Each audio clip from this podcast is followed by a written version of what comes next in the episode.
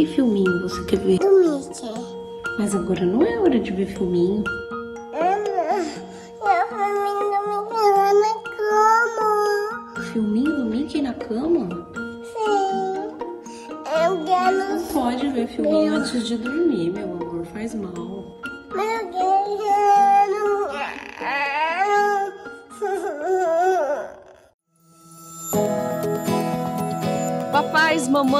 Vovós, vovôs, titios de plantão, eu sei que é difícil resistir à vontade dos pequenos, mas eu faço um convite a partir de agora para vocês ouvirem com muita atenção ao episódio de hoje. Vamos falar sobre o impacto das telas no desenvolvimento infantil.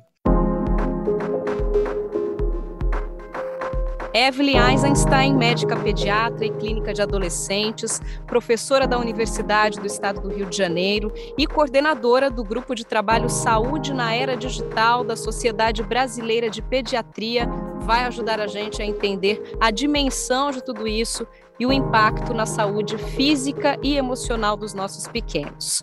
Muito obrigada por aceitar o convite de participar dessa conversa, Evelyn. Ah, que bom estar aqui com vocês todos. Evelyn, para entender a questão do impacto, a gente pode começar explicando por que os três primeiros anos de vida são tão importantes no que diz respeito ao desenvolvimento infantil? Então, porque nós temos justamente o desenvolvimento do cérebro da criança pequena. Então, nós estamos falando dos primeiros mil dias onde o cérebro está formando não só todas as sinapses mais importantes, mas, por exemplo, já falando sobre a tela, o bebê está estabelecendo o que nós chamamos o ciclo circadiano, que é a luz do sol, a escuridão da noite. Então, e nós não podemos já no início confundir esse bebê com a luz da tela, que está emitindo radiações, inclusive bloqueando a, a, que nós chamamos a onda azul, bloqueando a melatonina. Então, com isso, nós já estamos alterando o desenvolvimento cerebral. Você comentou dos mil dias, eu já li artigos que dizem que a quantidade de informações absorvidas pelo nosso cérebro nessa fase é maior do que todo o resto da vida, ou seja, a gente aprende mais nos dois, três primeiros anos do que a gente vai aprender ao longo de toda a vida. É isso mesmo? É justamente isso, né? E, e, já que você leu sobre isso, qual é o dado mais importante e que fica entre aspas invisível, apesar de essencial. Então, vamos começar lá no, no, no, que nós chamamos os fundamentos da saúde mental. A criança nasce e, logicamente, a alimentação, a nutrição, a amamentação é importante, né? Então, a seguir o sono, que nós estávamos falando sobre o estabelecimento do, da luz do dia e da noite. Então, o sono, o terceiro é que nós chamamos os movimentos, que é o desenvolvimento neuropsicomotor. Quarto, o mais importante, é essa criança indo para o mundo, que nós chamamos estabelecendo um relacionamento, o afeto com o papai, com a mamãe, com a vovó, com o vovô, com o tio, e não com a tela, não é isso? Você usou a palavra movimento e acho que é o ponto principal, né? Para uma criança conhecer o mundo, para se desenvolver, ela precisa se mexer. Ela precisa ser ativa, se mexer, é um movimento, é a descoberta do mundo, né? A criança, você vê que aos dois meses já faz o primeiro contato social, não só através da visão, mas do sorriso, né? Ela responde à voz da mãe, ela responde ao movimento de ser colocada no colo, né? Ou se você colocar aqui no colo e, e vamos dizer assim, balancear, ninar essa criança.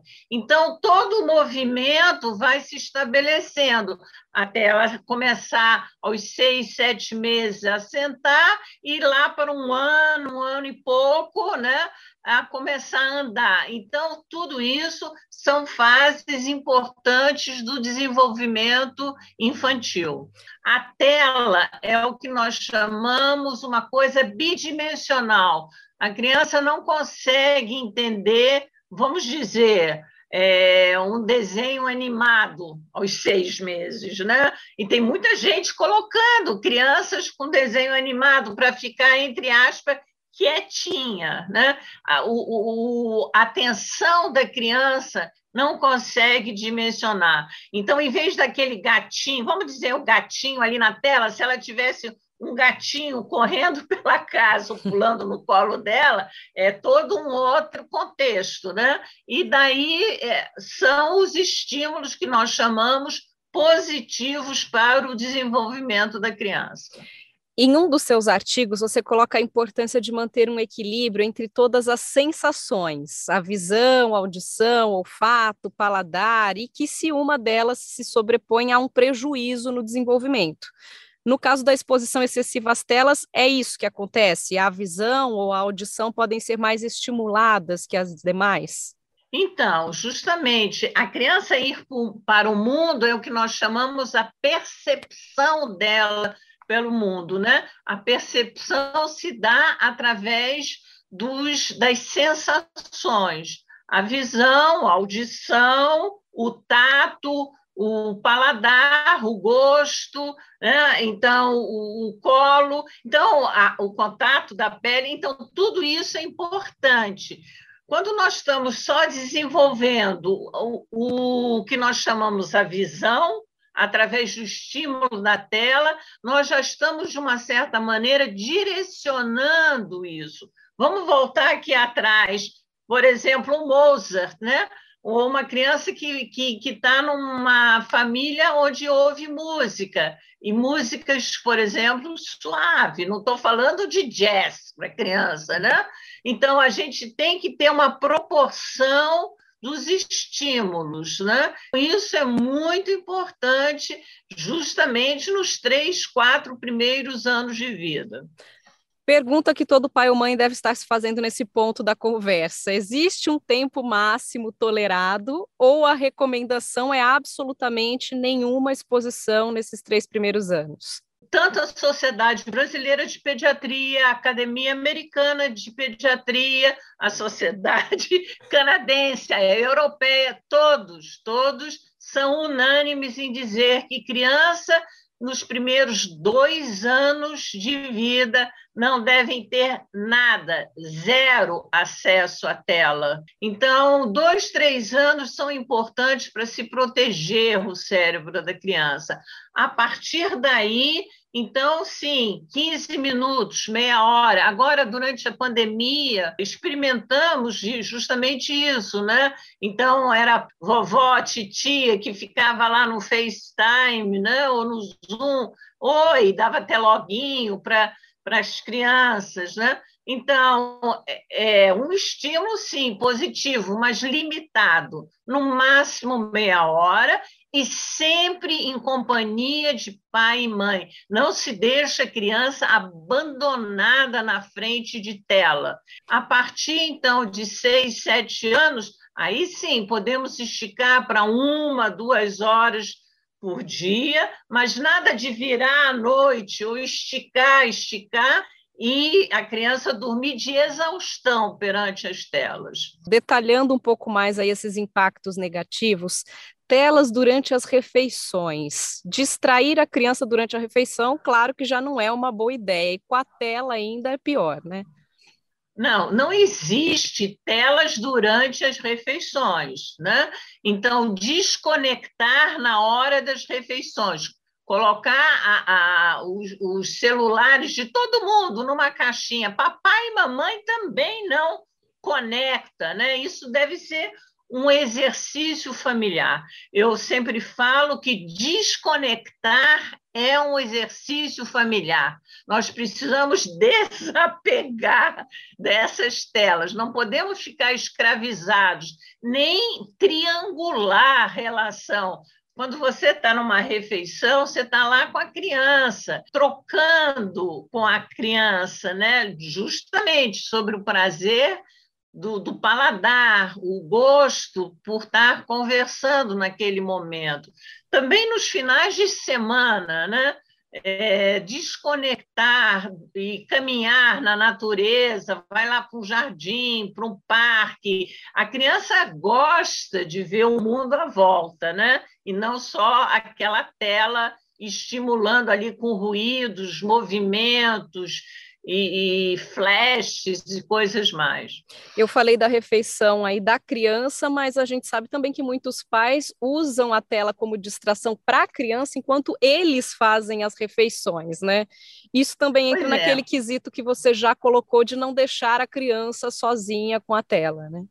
Pois é, a gente vê isso muito, né? Nos restaurantes, aí de repente colocam aquele celular no carrinho da criança, né? Absolutamente inadequado, né? Nós estamos justamente, a criança está aprendendo também a socialização, que é esse relacionamento com papai e mamãe, não é com a tela, né? É muito importante que os pais não fiquem também escravizados. É importante dizer de novo e de novo, né? É um relacionamento humano entre o bebê, papai e mamãe. A criança também está ensinando esse adulto a ser pai ou a ser mãe. Então existe um relacionamento ali e não triangular com a tela. Usar as telas nas viagens de carro, doutora, também é muito comum e o pai pensa, poxa, ela não vai realmente aprender de qualquer forma, vai estar sentadinha aqui, paradinha, sem fazer nada, vou colocar uma distração. Também não é interessante, né? Pois é, isso aí é. Eu sei disso porque na família tem sobrinhos e sobrinhos netos, né? Então você também não consegue dirigir com aquela criança berrando lá atrás no carro, no, no banco de trás. Então, primeiro, banco, é, cadeira de segurança para criança. E aí sim pode é, colocar uma tela, mas vamos lá Quanto tempo? Meia hora? Uma hora? Cinco horas? Então. E aí pode-se botar também um travesseirinho para essa criança dormir, porque, aliás, o carro é uma coisa ótima para a criança dormir. Colocar né? uma musiquinha, né? Porque a música também é interessante. Botar uma música, fazer aquela brincadeira. Quantos caminhões você está vendo? Quanta árvore, né? Quem é que, que sabe o o nome de bichinho, vamos falar quando a criança estiver alfabetizando, né? Letra A, então, letra B, enfim, existem alternativas, né? Porque também existe uma coisa importante: muita criança tem o que nós chamamos cinetose, né? ela fica enjoada é, às vezes podem até vomitar no movimento de um carro. Então, é importante a criança olhar para frente. Né? Então, existem várias é, possibilidades aí, depende da idade da criança, do tempo da viagem, né? do, do todo o conteúdo, se estamos falando de um carro de um ônibus eu vou contar um pouquinho da minha experiência própria. Você falou da família, a gente fica falando, mas a gente também tem que mostrar um pouquinho da expectativa realidade, né? Eu tenho uma filha de dois anos e meio, minha família é de Ribeirão Preto, então pelo menos uma vez por mês a gente pega a estrada, aí são mais de duas horas de estrada, e é o que você falou, aquela coisa da criança ficar gritando, chorando, você não consegue dirigir, você precisa dirigir, a gente tinha o hábito de colocar ali o tablet para ela, no, no banco mesmo, para ela ficar olhando de frente para o tablet e assistindo um filminho. Eu não, não, me lembro por qual motivo, troquei de carro, esse tablet ficou no outro carro, e enfim, a gente teve que, de qualquer forma, levá-la sem o tal do, do tablet. E aí ela começou a fazer comentários tipo: Olha, mamãe, quanta árvore que tem aqui, quantos carros, olha esse caminhão. E eu falei, gente, olha só, aí veio aquele sentimento de culpa instantâneo, né? Olha do que eu estava privando a minha filha, eu imaginava que ela nem conseguiria visualizar o que estava acontecendo fora do carro por conta de toda aquela proteção, né, da cadeirinha, e no fim fui surpreendida com esses comentários e para mim foi uma surra de realidade, né? Já abolimos o tablet ali no carro, Não. mas demorou para acontecer.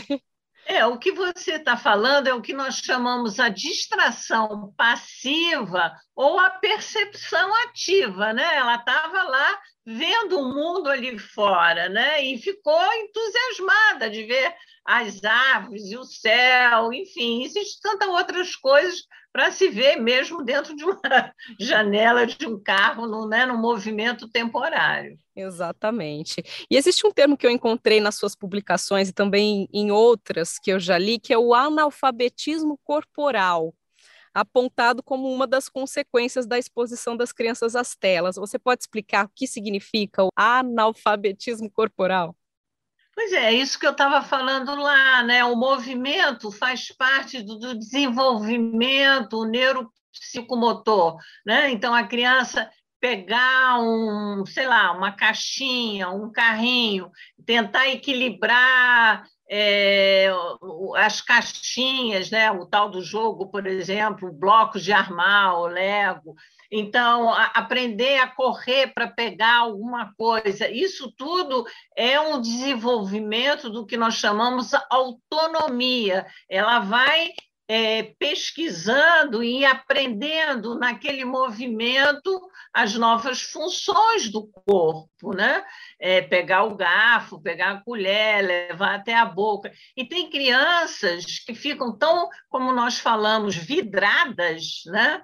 É, na tela que acabam não aprendendo. Então, é isso que nós estamos falando do analfabetismo, é, não só corporal, mas também os problemas de fala. Né? Então, é, ela não consegue se conectar no mundo, não é isso? Impacto no sono é pelo excesso do estímulo visual ou por essa confusão que você já comentou da luz, né, do, do dia, noite, dela não saber diferenciar isso ainda muito bem? Então, o impacto do sono é o primeiro problema de todas as crianças, né? o excesso do mundo das telas. Quando nós estamos vendo ali fora, eh, ali na tela, o que, que nós estamos vendo? Né? Não só o conteúdo, aquela rapidez, e aquilo tudo estimula a produção de um hormônio, um neurotransmissor chamado dopamina e a tela bloqueia outro hormônio lá, melatonina, que prejudica então o sono e causa ansiedade, irritabilidade, a criança fica chorosa, né? Então, é, muitas crianças dormindo a exaustão. Eu tive uma sobrinha neta, a mãe muito educada e tudo mais, mas na hora de dormir, o que ela fazia? Ia para a cama com a filha no colo e botava a televisão. E a criança realmente dormia depois de exaustão, né? A gente chama dormir de exaustão. Na verdade, o que é importante é ter um ritual de sono. Uma hora, duas horas antes de dormir, nada de telas, desconectar. E telas, quando eu estou falando tanto a televisão quanto computador, telefone celular, videogame, né? fazer um ritual de relaxamento, banho morno, botou o pijaminha, foi deitar ali na cama, conversou, fez uma rezinha, cantou uma musiquinha, leu um livrinho, e a criança sabe que está na hora de dormir. Ela precisa aprender que dormir é um hábito, né? é uma coisa importante, é a hora que ela vai relaxar e vai desintoxicar justamente desse mundo lá fora. E ela vai acordar com mais energia. Tem muitos pais que é aquela coisa né, de sacudir a criança para acordar para ir para a escola. Né? Não, não é necessário. A criança que dorme bem e dorme mais cedo e dorme um sono profundo, ela não só libera mais hormônios de crescimento, mas ela tem mais energia durante o dia. Perfeito, Evelyn. Para a gente encerrar, só vou pedir para você reforçar, né? A gente falou do quanto é prejudicial para a criança se expor demais às telas, mas vamos reforçar que também é muito prejudicial para a criança que o adulto esteja o tempo todo atento ao celular, por exemplo, sem dar atenção para o pequeno, né? Por isso nós estamos falando quase como um mantra, né? Desconectar é um exercício familiar. Tanto papai quanto mamãe, quanto é, é desconectar, né? É, aquele filme, aquele vídeo, aquele desenho pode ficar para o dia seguinte, né? Nós estamos falando de vitamina N da natureza. A criança tem que ir para o mundo externo, uma borboleta passando, um passarinho. né, ir lá para o mundo lá fora e não só ficar escravizada nas telas. Tá dado o recado, agradeço muito todos esses esclarecimentos. Obrigada mais uma vez pela participação, Evelyn. Obrigada a todos vocês. A Sociedade Brasileira de Pediatria fica à disposição. Nós temos no site vários materiais que podem ajudar ao pai, à mãe. Procure ajuda em vez de extrapolar os problemas.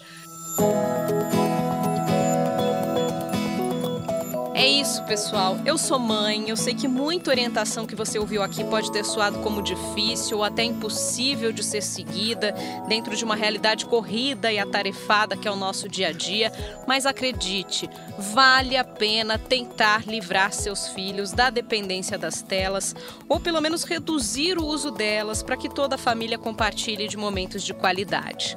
É tão importante que a gente vai continuar falando sobre esse assunto no próximo episódio. Você vai entender o tamanho do impacto para a visão e também para a fala das crianças. Se você está gostando do que está ouvindo, siga o nosso podcast, avalie e compartilhe.